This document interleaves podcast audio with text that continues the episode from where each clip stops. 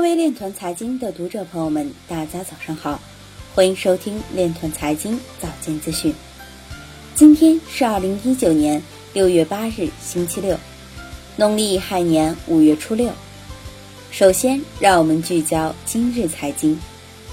俄罗斯联邦储蓄银行确认不开发与加密相关的服务，也未有任何相关计划。泰国暹罗商业银行表示。此前推文信息有误，没有使用 XRP 的计划。成都高新区科技金融大厦将招引具有国际、国内领先性的区块链等金融科技企业入驻。利用区块链和人脸识别技术建设的重庆市企业开办网上服务平台已正式上线运营。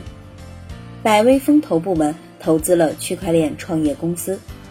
澳大利亚税务局调查的加密资产避税案件涉及一家全球金融机构。韦世平即表示，科技巨头进入加密领域是为了成为银行。彭博表示，印度将考虑对持有、交易、开采加密货币的人判处一至十年监禁。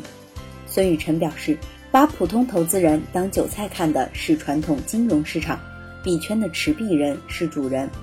麦肯锡表示，在汇款中应用区块链需要央行介入数字货币。今日财经就到这里，下面我们来聊一聊关于区块链的那些事儿。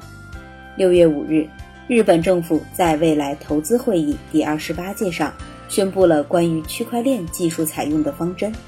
政府在会议上提出了在内容流通、金融领域、可再生能源等领域引进区块链技术的方案，同时。政府鼓励使用沙盒系统，包括人工智能、物联网、大数据和区块链为首的创新技术和商业模式的早期商业化，为连续创造创新型产品和服务。为了显著提高生产率，将基于相关法规引入此类技术。此外，物联网、区块链等在医疗、环境等领域的采用，已有六项实证计划已得到主管大臣的认可。以上就是今天链团财经早间资讯的全部内容，感谢您的关注与支持，祝您生活愉快，我们明天再见。